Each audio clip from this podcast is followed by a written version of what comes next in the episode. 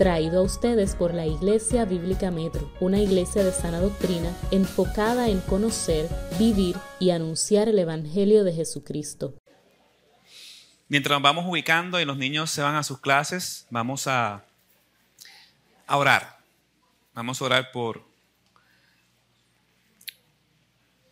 Porque este sermón eh, impacte nuestros corazones. Que si hay algo que tiene que el sermón corregir, pues que corrija.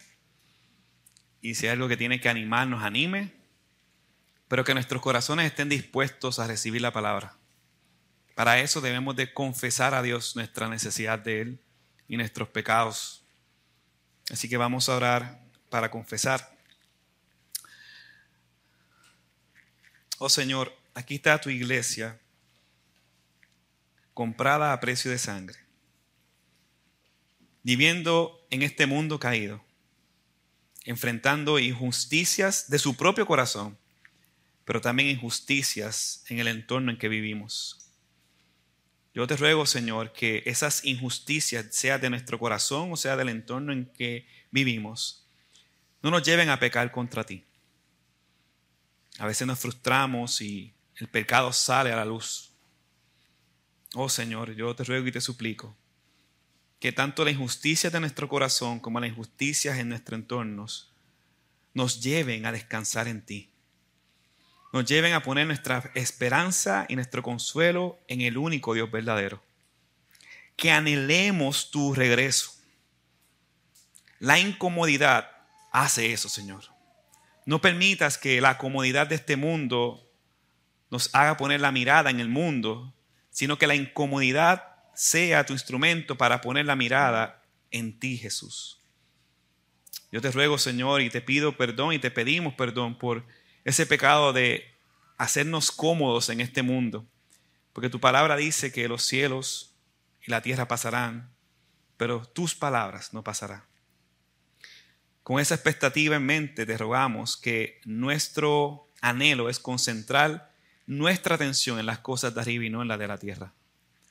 Que mientras seamos sal y luz en este mundo, tú seas nuestra fortaleza.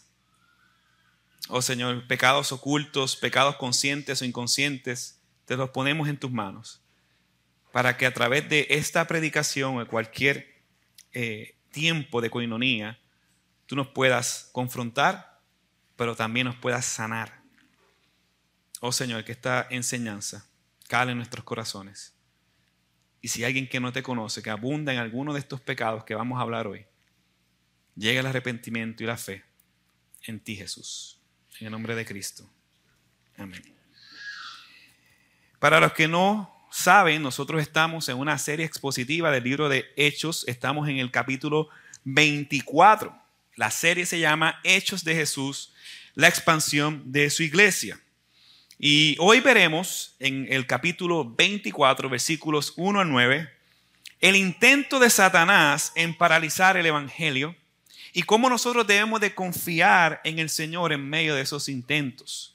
El tema de hoy se titula Un atentado al Evangelio, la persistencia, la manipulación y la calumnia. Así que acompáñeme a Hechos 24, versículos 1 a 9, para leer la palabra del Señor. Hechos 24, versos 1 a 9. Cinco días más tarde, el sumo sacerdote Ananías descendió a Cesarea con algunos ancianos y con un abogado llamado Tértulo, y presentaron al gobernador sus cargos contra Pablo.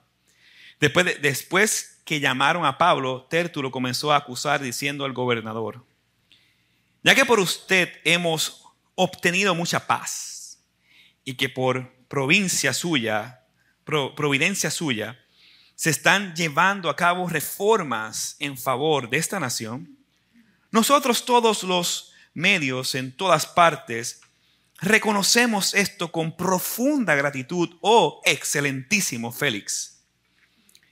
Pero para no molestarle más, les suplico que con su habitual bondad nos conceda una breve audiencia, pues hemos descubierto que este hombre verdaderamente una, es verdaderamente una plaga y que provoca disensiones entre los judíos por el mundo entero. Y es líder de la secta de los nazarenos. Hasta trató de profanar el templo. Entonces lo arrestamos y quisimos juzgarlo conforme a nuestra ley, pero interviniendo el comandante Elisías con gran violencia lo quitó de nuestras manos, mandando a sus acusadores que vinieran, que vinieran a usted. Si usted mismo lo interroga sobre todo lo que he dicho, podrá confirmar las cosas de las que lo, lo acusamos. Los judíos se unieron también a la acusación asegurando que efectivamente así era todo. Hace, hace poco me recomendaron una película del director Adam McKay titulada Don't Look Up, no mires arriba. ¿Alguien la vio? ¿Sí? Ay, qué bueno. Aunque muchos piensan que la película trata del fin del mundo, la película no trata del fin del mundo, la película es una crítica a la sociedad en que nosotros nos encontramos. Habla de la, de la, corrupción en todas las esferas de la vida, pero específicamente habla de la corrupción en la ciencia y la corrupción en el gobierno. Y cómo la sociedad sigue el curso de estas ideas corruptas sin tener la habilidad de razonar. Pero hay una escena que me llamó la atención. La protagonista va a la Casa Blanca para reportar que un meteorito se aproxima a la Tierra y la Tierra va a ser destruida. Y la acompaña un amigo científico y un militar de alto rango, entiendo que era el militar de más alto rango en la nación americana. Y en un momento están sentados todos afuera y ella y el militar y todos tienen hambre. Y entonces al estar en la Casa Blanca, Blanca, ellos van, el militar sale y dice, voy a comprar comida, va a otro cuarto, compra comida y regresa con la comida y le dice a la científica, el científico y otro más que estaba, que le vendía la comida por lo que le salió 20 dólares a cada uno. Y él reparte la comida y está cobrando los 20 dólares y se pone en el bolsillo los 20 dólares. El militar, por un montón de razones, tiene que salir del cuarto y se tiene que ir y los deja solo a ellos. Y ella le vuelve a dar hambre y le dice a un empleado de la Casa Blanca, eh, permiso, ¿dónde es que venden comida? Y el empleado de la Casa Blanca le dice, nosotros no vendemos comida, la regalamos en el cuarto que está al lado. Esa mujer quedó tan traumada que durante toda la película, de la nada, ella decía, yo no puedo creer que el militar me haya cobrado una comida que sale gratis. Y ya está traumada, escena 1, escena 2. Hay como 20 escenas de ella dice, yo no puedo creer que el militar me haya cobrado la comida a 20 dólares cuando le salió gratis. Eh, y la realidad es que nos sorprende, nos sorprende a todos nosotros el que este militar haya vendido una comida que le sale completamente gratis. Pero a pesar de lo que de lo sorprendente que puede ser esta escena, es la realidad en que nosotros vivimos. La corrupción moral ha llegado a todas las esferas de la sociedad. No era como cuando nosotros éramos pequeños, que yo recuerdo que mi mamá le decía a la maestra, si se porta mal, pégale. Pero hoy en día hay maestros lamentablemente corruptos que abusan. Tenemos un gobierno que teme, que teme a Dios, como lo describe Romanos 13. Sí hay gobiernos así, podemos ver el gobierno en Texas, en Florida, en Brasil. Pero hay otros gobiernos corruptos, inmorales y manipuladores como el gobierno nuestro. Tenemos científicos éticos, pero también tenemos científicos comprados por los gobernantes. Tenemos médicos que aman su profesión y son íntegros y éticos, pero tenemos médicos que solamente aman el dinero y recetan medicamentos para cobrar sus comisiones. Tenemos medios de noticias objetivos, buenos y sanos, como por ejemplo aquí en Puerto Rico, Buenas Nuevas. Yo conozco a su director. Pero tenemos otros medios comprados por las asociaciones que invierten dinero para que digan las noticias que ellos quieren decir. Tenemos pastores, lamentablemente, que luchan positivamente, que luchan por crecer en piedad, por crecer en entender todos los aspectos de la vida y viven para la gloria de Dios, pero tenemos pastores que no le interesan nada y su máxima autoridad son las noticias. Tenemos buenos abogados que son íntegros, que profesan su lealtad a la constitución, a la palabra de Dios pero tenemos abogados corruptos utilizados por Satanás, como es el caso que veremos en esta mañana con este abogado Tertulio, que fue utilizado como un instrumento del mal para tratar, dije tratar, de paralizar la obra del Evangelio. Y así como Satanás opera en este mundo de engaño, con corrupción moral, con gente que en vez de vivir conforme a lo que ellos dicen creer, dicen y hablan y, predican cosas que no tienen que ver nada con su profesión. Así también Satanás opera engañando a este mundo, pero también tratando de engañar a la iglesia de Dios. El pasaje de hoy nos muestra tres aspectos centrales donde Satanás utiliza a este individuo para tratar de paralizar el Evangelio. Satanás utiliza estrategias. ¿Cuáles son las estrategias? Número uno, versículo uno, su persistencia, su persistencia en paralizar el Evangelio. Versículo 2 al 4, su manipulación para detener el Evangelio. Y versículo 5 al 9, su calumnia para atentar contra el Evangelio. Vayamos a nuestro primer encabezado, leamos el versículo 1, la persistencia de Satanás en paralizar el Evangelio. Dice el texto, cinco días más tarde, el sumo sacerdote Ananías descendió a Cesarea con algunos ancianos y con un abogado llamado Tértulo. Y presentaron al gobernador sus cargos contra Pablo. Luego de que Jesús en una teofanía se le aparece a Pablo para animarlo y para afirmarlo en que estaría predicando el Evangelio en Roma, continúa los atentados al Evangelio por parte de Satanás. Primero observamos en el capítulo 23, versículo 12, que algunos judíos tomaron, hicieron un complot y juraron no volver a comer hasta matar a Pablo. Pero en, el, verso 16 del capítulo 23 vemos cómo Dios en su providencia, con el fin de hacer eh, su promesa cumplir de que Pablo predicaría en Roma, envía un sobrino de Pablo para alertar a las autoridades. Eso lo predicó el hermano Víctor la semana pasada. Dios protege a Pablo y por medio del comandante lo envía al gobernador Félix, el gobernador de la provincia judía o mejor conocido como Marco Antonio Félix. Félix le dice que lo escucharía, pero primero tenía que estar presente sus acusadores. Y es aquí donde aparece Ananías, el sumo sacerdote que le había metido, mandado a meter una bofetada, un puño a Pablo en el capítulo anterior. Y de manera persistente, no sé si se dan cuenta, Satanás utiliza circunstancias para acusar al apóstol Pablo.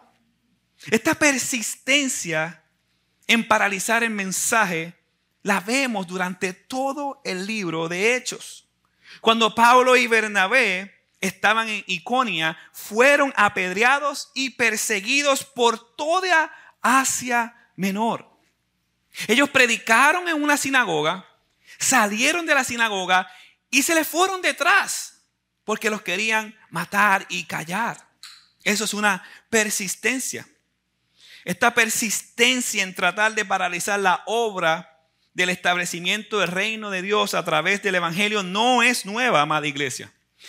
Este es el plan del enemigo desde que comienza la historia en Génesis capítulo 3. Observamos cómo Satanás, torciendo las palabras de Dios, engaña a Eva. En Éxodo capítulo 1 observamos cómo el rey de Egipto manda matar a todos los niños pensando que estos, estos niños se iban a rebelar en un futuro contra él. Pero la realidad es que ese, esa parte de asesinar a los niños venía como consecuencia de que el Evangelio y el Mesías venía a través de Moisés. Lo vemos actuar en la vida de Job, lo vemos actuar en la vida de David, y así por todas las escrituras vemos la persistencia en atentar contra la expansión del reino de Dios y el Evangelio. Vemos su persistencia por medio de la historia de la iglesia a través de las persecuciones. Hoy en día vemos su persistencia en las herejías de la iglesia moderna.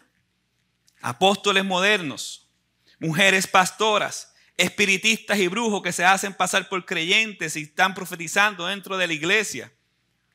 Los judaizantes modernos. Lamentablemente sé que nos va a doler mucho este punto, pero los dispensacionalistas clásicos, el legalismo, la salvación por obras, el evangelio de la prosperidad, nueva era, yo declaro, yo decreto, la psicología moderna, todo es una persistencia del enemigo en tratar de derrumbar la pureza del evangelio verdadero ideologías y filosofías de su reino poco a poco están penetrando, entre comillas, en la iglesia. Como por ejemplo el humanismo. Yo, yo personal, personalmente pienso que la religión más peligrosa que nosotros vamos a enfrentar en esta era es el humanismo. Porque se parece mucho al cristianismo en el contexto de hacer buenas obras, pero su motivación es pecaminosa. El humanismo, Dios no es el centro del universo, sino el hombre con sus buenas obras, cualidades y valores. A eso nos referimos con el humanismo.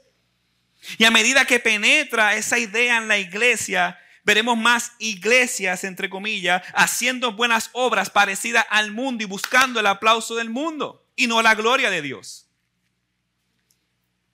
Por ejemplo, vacúnate por un bien social, si no lo haces eres un pecador.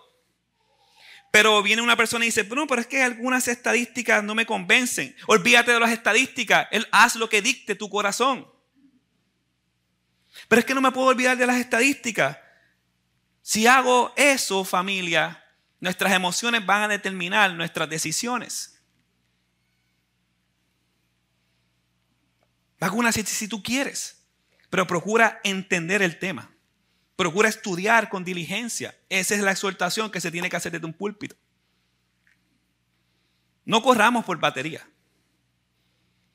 No por la influencia de los medios, de gente inconversa diciéndote que hagas cosas o dejes de hacer cosas. Es por tu conciencia, por lo que dice la palabra, por la historia y por tu autogobierno.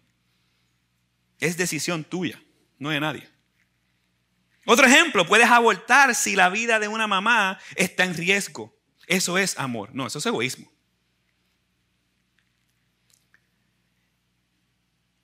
Para que eso pase es una, un trillón de trillones, según las estadísticas.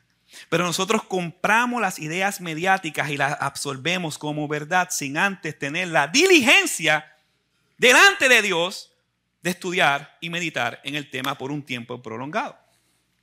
Somos responsables de lo que decimos, pero también de lo que callamos.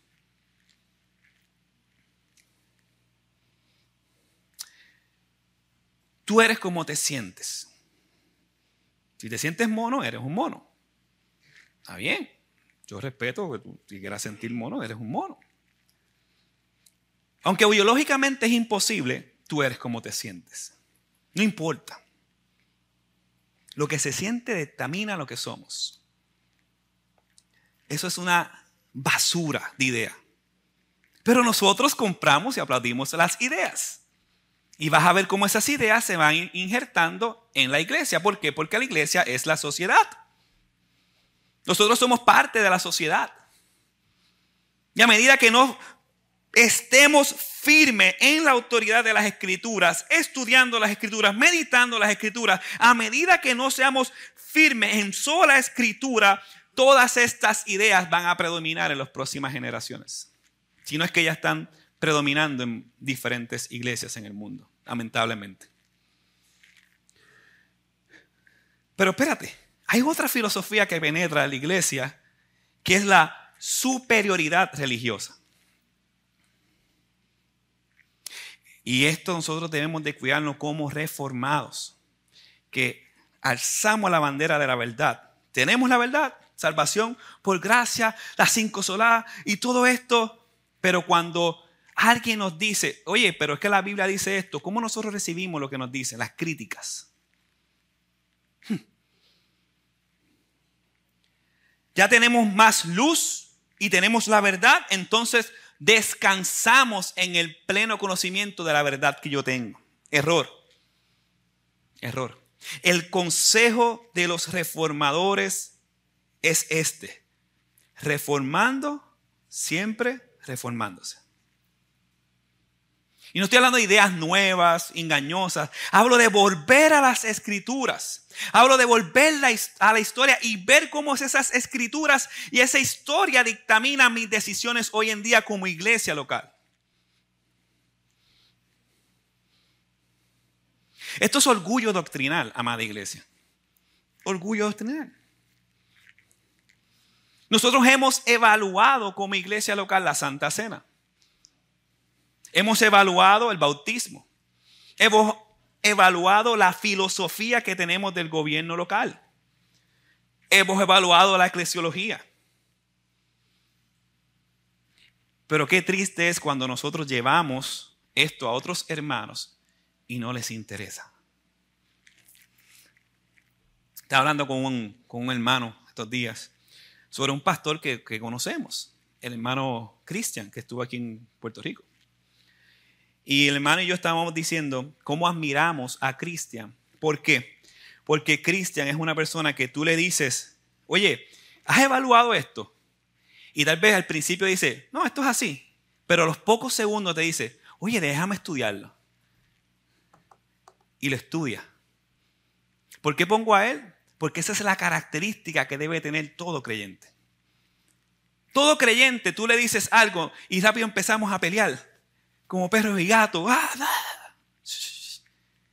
Escucha, yo recuerdo cuando yo le traje el tema, por ejemplo, de la dispensacionalismo. Él era dispensacionalismo y nosotros somos amileniales. Googleelo porque no tengo tiempo para explicar qué. ¿Está bien? Pues me miraron con cara de pancake. Entonces, ¿qué pasa? Cuando yo le enseño un libro de Samuel Waldron y él empieza a estudiarlo, termino de leerlo, ya soy amilenial. Yo, ojalá todos los cristianos fueran así de fáciles. Pero ¿por qué luchamos con nuestros paradigmas y convicciones? Por orgullo. Porque no queremos aceptar los cambios que quieren glorificar a Dios. Que quieren glorificar a Dios, que se sostienen en la sola escritura. También pasó con el tema del el autogobierno y otras cosas. Dios está haciendo a su iglesia conforme a su imagen y semejanza. Vemos la persistencia de Satanás en la inmoralidad de los líderes dentro y fuera de la iglesia. Como dije al principio, médicos corruptos. Ah, yo recuerdo cuando iba a tener, no sé si era, no, Nadiel, y querían hacerle cesárea a mi esposa. Mi esposa no, no era candidata a cesárea. No, que el niño estaba del otro lado. Pues tú sabes que yo soy un presentado, de hecho el cristiano debe ser presentado para las cosas de Dios, no para las cosas del vecino. Y me puse a estudiar el tema. Y resulta que con masaje el niño se puede enderezar. Y yo le dije al médico, cesárea no, cambio de médico antes de la cesárea. Porque yo sabía que hay un negocio en Puerto Rico, 100 por 35 es el país donde más cesáreas pasan en globo terráqueo y cuando tú vienes a ver es que cobran más. Corrupción. No seamos neófitos. Corrupción. Ok. Si le hace cesárea, le cambio de médico. Pues no le hicieron cesárea. ¿Cuánto ya ese niño se viró? No tuve que pelear. Pero debemos de estar más ah, alertas. Lo que pasa es que nosotros vemos las figuras de autoridad como lo que son maestros, eh, prensa, como si fueran nuestros héroes que siempre van a decir la verdad. Cuidado. Usted no confía ni en mí. Vaya a las escrituras y verifique si lo que yo digo es cierto o es falso. ¿Están conmigo? Observamos esa persistencia también en pastores que caen en pecados inmorales por no tener una iglesia que pueda acercarse a Él como si fuera cualquier otro hermano. observamos la persistencia de Satanás por medio de la persecución. Hoy en día hay persecución. Sí, Andrés, hay persecución. Ah, bueno, pasa que en el Medio Oriente hay persecución. Sí, hay persecución en Medio Oriente. Pero hay persecución mediática para muchos de los hermanos en la fe. Hay indiferencia cuando nuestras convicciones son diferentes a las convicciones de otros hermanos en la fe. Eso es persecución. Y si usted no está firme, amparado en la verdad, usted va a doblegar, independientemente de lo mucho que va a sufrir por causa de eso. Hermanos, esto nos debe llevar a preguntarnos, ¿qué idea estamos creyendo que no es bíblica? Eso es una buena pregunta. Señor, ayúdame a evaluar todas mis ideas y paradigmas conforme a lo que dice en tu palabra. Pero para eso debes de leer su palabra, meditar en su palabra. En este pecado de, que, que acabé de mencionar, ¿estás permitiendo que Satanás zarandee tu vida? ¿Te estás conociendo más a Dios? ¿Qué tiempo le estás dedicando a tus disciplinas espirituales? Amada iglesia, no podemos hallar fuerza en nosotros mismos. Satanás puede persistir, pero solamente dará frutos en un, un terreno que está descuidado. ¿Cómo está nuestro terreno? ¿Estamos descuidando nuestra devoción con Dios y a Dios?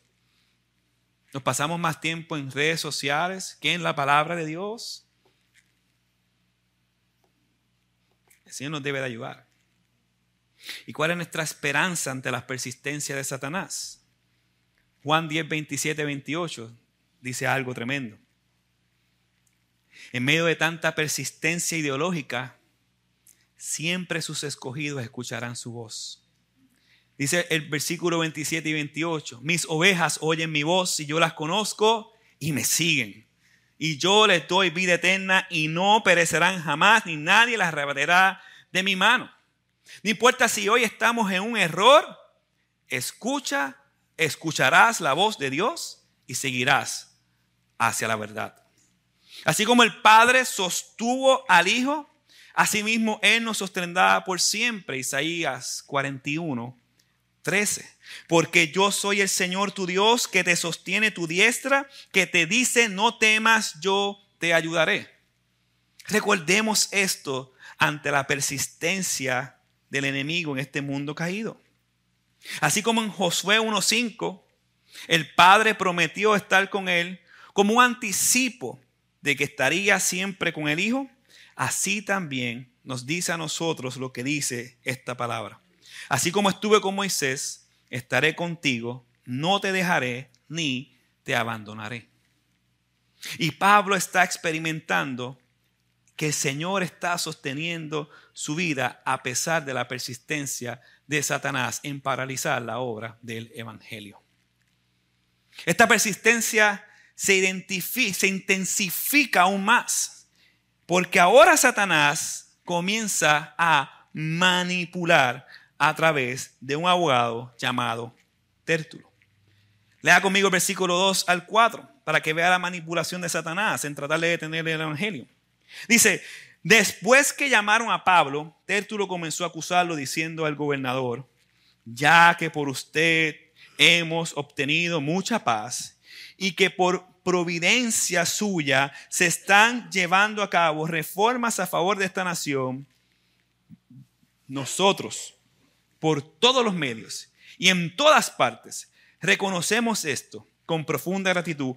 Oh, excelentísimo Félix pero para no molestar más, le suplico que, con su habilidad, que con su hábil bondad, nos conceda una breve audiencia.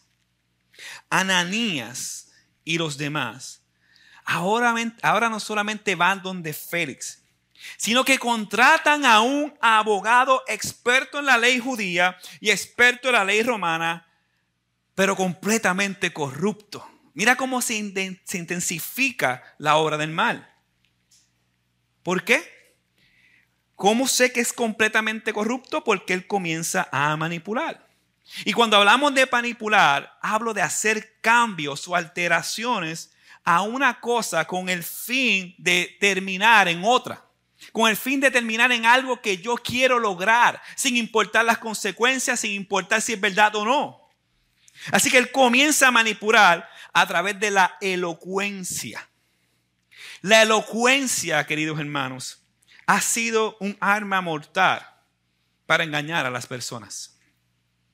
Por ejemplo, yo no puedo comprender cómo hoy en día creyentes que siguen, creyentes que siguen a Daniel Javid. Yo no, yo no sé cómo pueden seguir ese individuo. Dice 15 disparates y todo el mundo dice, amén, amén. Pero dice 15 disparates. El sol salió hoy. Y todo el mundo, oh". Pero como lo dice con elocuencia, cuidado con la elocuencia. La elocuencia es una arma en el corazón de un incrédulo, es una arma de Satanás. Es una característica para detectar a los falsos elocuentes, es la falsedad de lo que dicen. Pero para nosotros saber la falsedad de lo que dicen, primero tenemos que conocer la verdad de lo que Dios dice. Por otro lado, hay ocasiones en que estos individuos elocuentes lo que hacen es llamar la atención a sí mismos, es una manera también de detectarlo. Y quiero aclarar que yo no hablo de tener una buena dicción. Yo soy fiel creyente de que todo creyente debe estudiar en cómo comunicar un mensaje, debe estudiar oratoria, claro que sí. Yo no digo eso. Pero el fin es glorificar a Dios, no que la gente te mire a ti y manipular para que todos crean lo que tú quieres decir y no lo que Dios dice en su palabra. Son dos cosas diferentes. Pero no solo vemos la elocuencia, sino que manipula a través de la adulación. Cuando hablamos de adulación nos referimos a una alabanza exagerada. Yo no sé cómo usted pudo soportar leer eso. Yo lo leía así, tanta hipocresía. Es una alabanza exagerada. Interesada en que las personas, en que esta persona logre el favor de la otra o ganar su voluntad. Y usualmente esta adoración se caracteriza por exageración y mentira, aunque quiero aclarar que nosotros no estamos exentos de recibir adulación. Nosotros como pastores o como cristianos, cuando posteamos algo cool en Facebook, podemos recibir adulación. Pero ¿cómo responde tu corazón? Ah, mírenme. Me están, me están mirando, mírenme, obsérvenme. Ah, qué bien me siento. Cuidado. Cuidado. Cuando hablamos de adulación, como dije, nos referimos a esa alabanza exagerada. Y observemos la exageración, porque la exageración te lleva a la mentira. Mire, mire, mire cómo, cómo él manipula y cómo él exagera. Él dice que por medio de Félix había obtenido mucha paz la nación y que por él habían obtenido reformas, en, eh, reformas buenas para esa nación. Y que, y que esto, era, esto para los judíos era algo de gran gratitud. Mentira. Todo es mentira. Pero como tiene labia, le están creyendo. Pero todo es mentira. Félix había derrotado una banda de cuatro mil judíos y lo había asesinado por un líder egipcio. No había ninguna estabilidad, ninguna paz en la provincia romana. Al contrario, Félix había crucificado un sinnúmero de judíos. Sus acciones eran perversas. De hecho, había inestabilidad en la región porque habían soltado a rebeldes asesinos. Gracias a Félix. Félix los protegía. Los judíos estaban apestados de los altos impuestos. Así que todo esto es una falsa del abogado. Hermano, esto nos, nos, lleva, nos debe de llevar a preguntarnos y a meditar en nuestras propias vidas. Primeramente, en lo que nosotros hacemos. Si tú eres ama de casa, si tú eres padre de familia, si tú eres empleado profesional, dueño de negocios, ¿para quién estamos ejerciendo nuestra función? Yo les aseguro que este abogado no comenzó así de corrupto y manipulador y falso. Eso tuvo que hacer un mal progresivo en su vida. Hermanos, como creyentes no somos exentos de caer en la corrupción moral y el engaño y la manipulación y en la adulación de este abogado. Cuando confiamos en lo que hacemos o lo hacemos con el fin, sea el fin de glorificar a Dios, terminamos como este abogado. ¿O usted no cree que muchos de los médicos que están diciendo falsedad ahora no juraron bien ante su lealtad, que iban a hacer las cosas correctamente y terminan vendiéndose por un bono y una comisión? ¿Usted no piensa que, ellos empezaron bien? Claro que empezaron bien. ¿Usted, ¿Usted no piensa que muchos de los pastores que hoy en día conocemos que son falsos empezaron mal? No, empezaron bien. Busca una prédica antigua de las primeras del pastor Dante Gebel. Usted se da cuenta que bien predicaba. Hermano Víctor lo escuchaba mucho. La, la, la verdad. Yo lo dejé escuchar cuando empezó a entender que estaba predicando falsedad. Hermanos, nadie de los que está aquí está exento de caer en una corrupción moral. Nadie, ni yo, todos. Por eso nos necesitamos unos a otros. Nadie. Cuando confiamos en nosotros mismos y hacemos las cosas no para la gloria de Dios, caemos en corrupción. Por otro lado, debemos examinar con cuidado el tema de la adulación. Un hermano comenta, eh, y cito lo siguiente, voy a citar lo que dice. La adulación es un pecado frecuentemente descuidado, un pecado del cual la Biblia habla más a menudo de lo que uno piensa. Romanos 16, 18 nos habla de quienes no sirven a nuestro Señor Jesucristo, sino a sus propios vientres y con suaves palabras y, lisonjas engaña los corazones de los ingenuos. Judas 1, capítulo 1, el único capítulo que tiene, versículo 16, habla de aquellos cuya boca habla cosas infladas, adulan a las personas para sacar provecho. En cuatro diferentes ocasiones el libro de Proverbios conecta la adulación con el pecado de la inmoralidad sexual. Muchos han sido seducidos a la inmoralidad a través de simple adulación. Proverbios 20, 19 dice, el que anda en chismes descubre el secreto, no te entremetas pues con el suelto de lengua. Esto significa que no debemos convertir a los aduladores en nuestros amigos cercanos. Fin de la cita. Debemos cuidarnos de adular a otros, pero también de recibir adulación. Y yo no tengo problema que alguien diga, yo termino la prédica, pastor, qué buena prédica, me edificó. Está bien, no hay problema. Hasta el día de hoy no tengo ningún problema. Pero cuidado. Está bien desearle buenos deseos, pero cuidado. ¿Cómo tú detectas si nosotros amamos recibir adulación o no? Sencillo. ¿Cómo tú recibes la corrección? ¿Cómo recibes el que venga un hermano y te diga, dijiste esto, pero es así? ¿Lo recibes con el mismo gozo que recibes la adulación? Si no lo recibes con el mismo gozo, cuidado, tienes un problema en tu corazón que anhelas más adulación que la corrección amorosa en Cristo Jesús. Cuidado, es una manera de detectarlo. Cuando buscamos la adulación, buscamos la gloria para nosotros mismos. Y Félix estaba acostumbrado a recibir esa adulación. Y yo les pregunto, ¿necesitas adulación para vivir? ¿Anhelas ser, escucha bien, anhelas ser adulado por otros? Si es así, eso refleja falta de identidad, vanagloria y debes arrepentirte de ese pecado. Que tu identidad sea Cristo. Ser hijo de Dios nos da descanso de buscar aprobación en otros. Porque el título más grande que tú tienes en tu vida no es ser abogado, no es ser ingeniero, no es ser doctor, no es ser pastor, no es ser cualquier otra cosa que ser hijo de Dios. Eso es lo más glorioso. Pero nosotros queremos más como lo que Satanás le ofreció a Eva en el huerto. No, nuestra satisfacción está en Cristo. Pero para que eso ocurra en nuestra vida, debemos ver a Cristo tal y como Él es, nuestro mayor tesoro. Pidámosle al Señor que nos ayude a ver a Cristo como el mayor tesoro. Cuidado con adular a otros para ganar su favor. Estamos en la era de los pastores artistas. Y yo, yo estuve un viaje con Diego y había un, una persona en una, silla que se parecía a Paul Washer.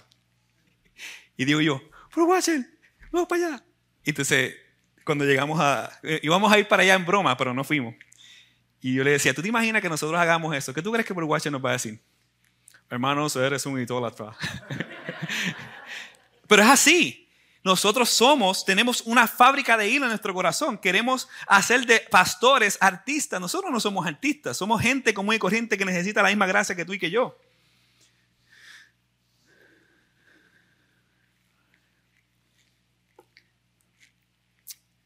Esto también nos lleva a pensar de cuidarnos al ser simples al hablar. La mucha elocuencia a veces refleja nuestra falta de identidad y queremos la aprobación de otros y por eso queremos ser más elocuentes.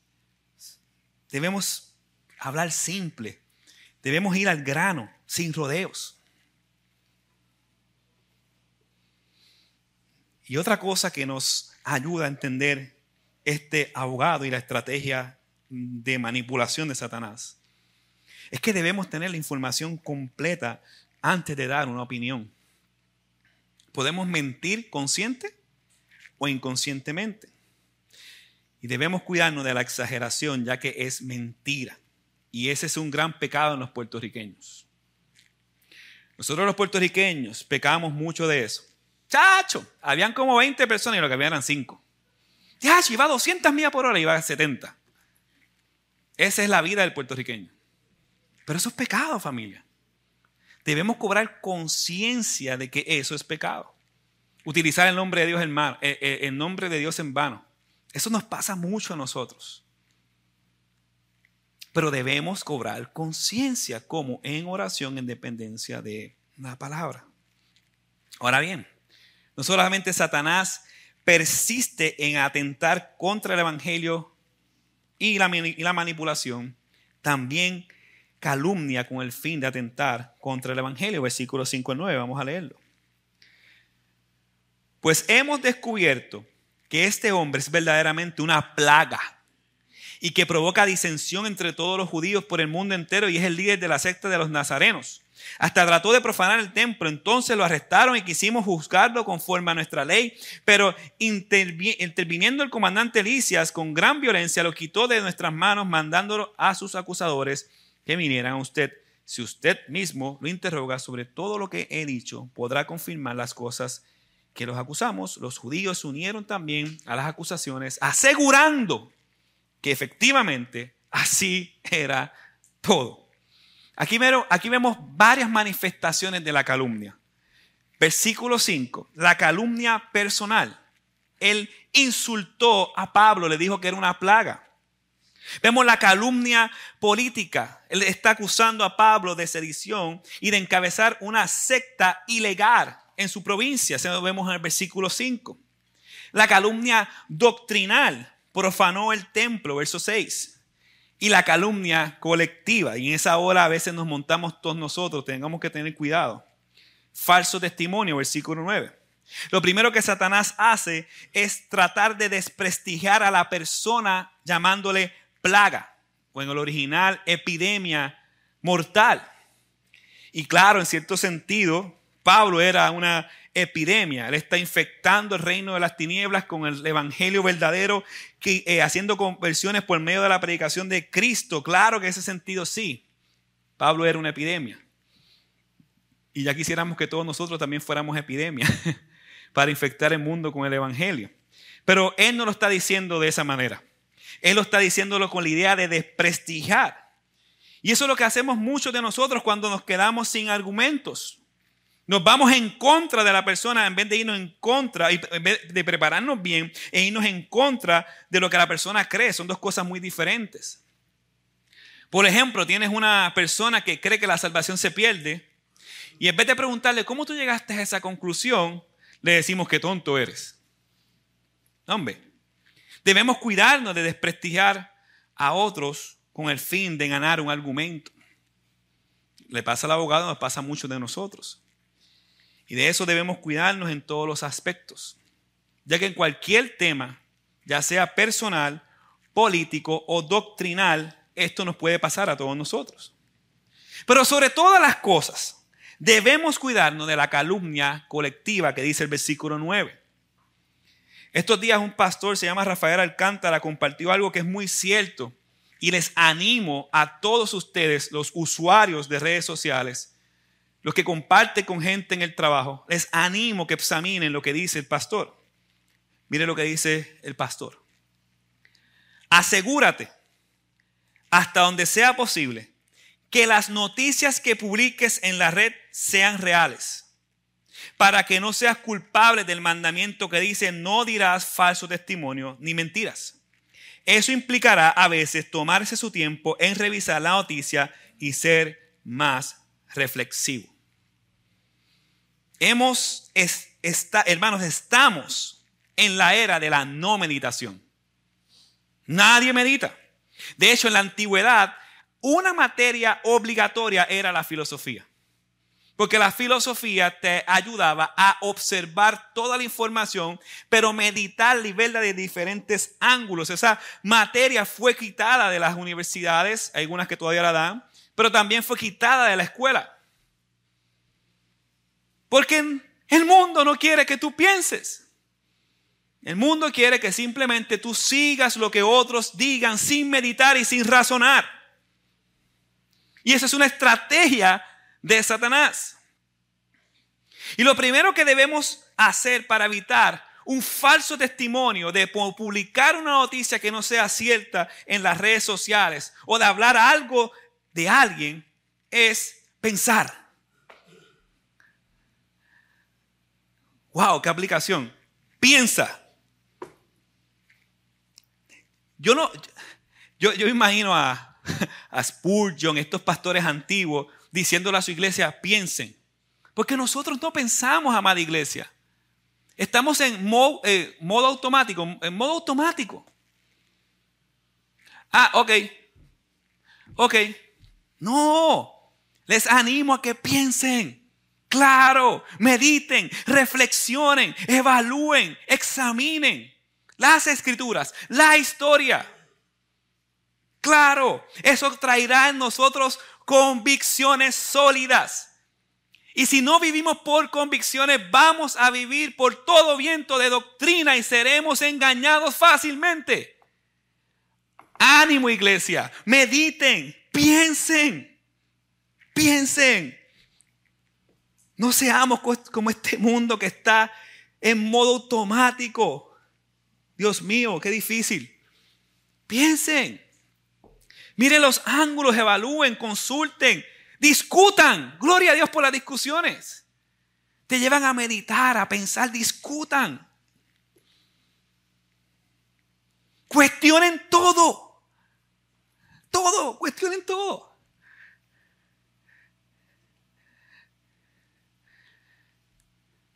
Examines las fuentes de información a la luz de las escrituras. Claro, iglesia. Dios nos hizo seres pensantes para razonar y meditar. ¿Por qué? Porque última hora no es ganar un argumento. A última hora es que Él debe de ser glorificado en todos los aspectos de la vida. Hermanos, a pesar de todos estos intentos, el Evangelio no puede ser paralizado. Porque es una promesa hecha por Dios. Su obra continúa y continuará hasta que la totalidad de los gentiles sean salvos. Este pasaje nos debe de animar. Porque si estás caminando a la voluntad de Dios, proclamando y viviendo el Evangelio, sí tendrás aflicciones, porque serás una amenaza para el reino de las tinieblas. Pero así como tendrás aflicciones, acusadores, vas a tener gente que te calumnie, mentira, adulaciones. A pesar de todo esto, el Señor es soberano. Y Él será tu consolador. Y Él encauzará el mal para un mayor bien, hacerte a la imagen de su Hijo y fortalecer tu fe. Y eso es lo que está ocurriendo en la vida del apóstol Pablo. Y eso es lo que ocurre en nosotros. Recordemos que a pesar de que hoy observamos tantas estrategias de Satanás, Él es un león sin dientes. Puede aruñar, puede rugir, pero no nos puede matar, porque Él fue vencido en la cruz. Satanás hoy en día es un perro amarrado que es utilizado por Dios para su gloria y para fortalecer a los santos.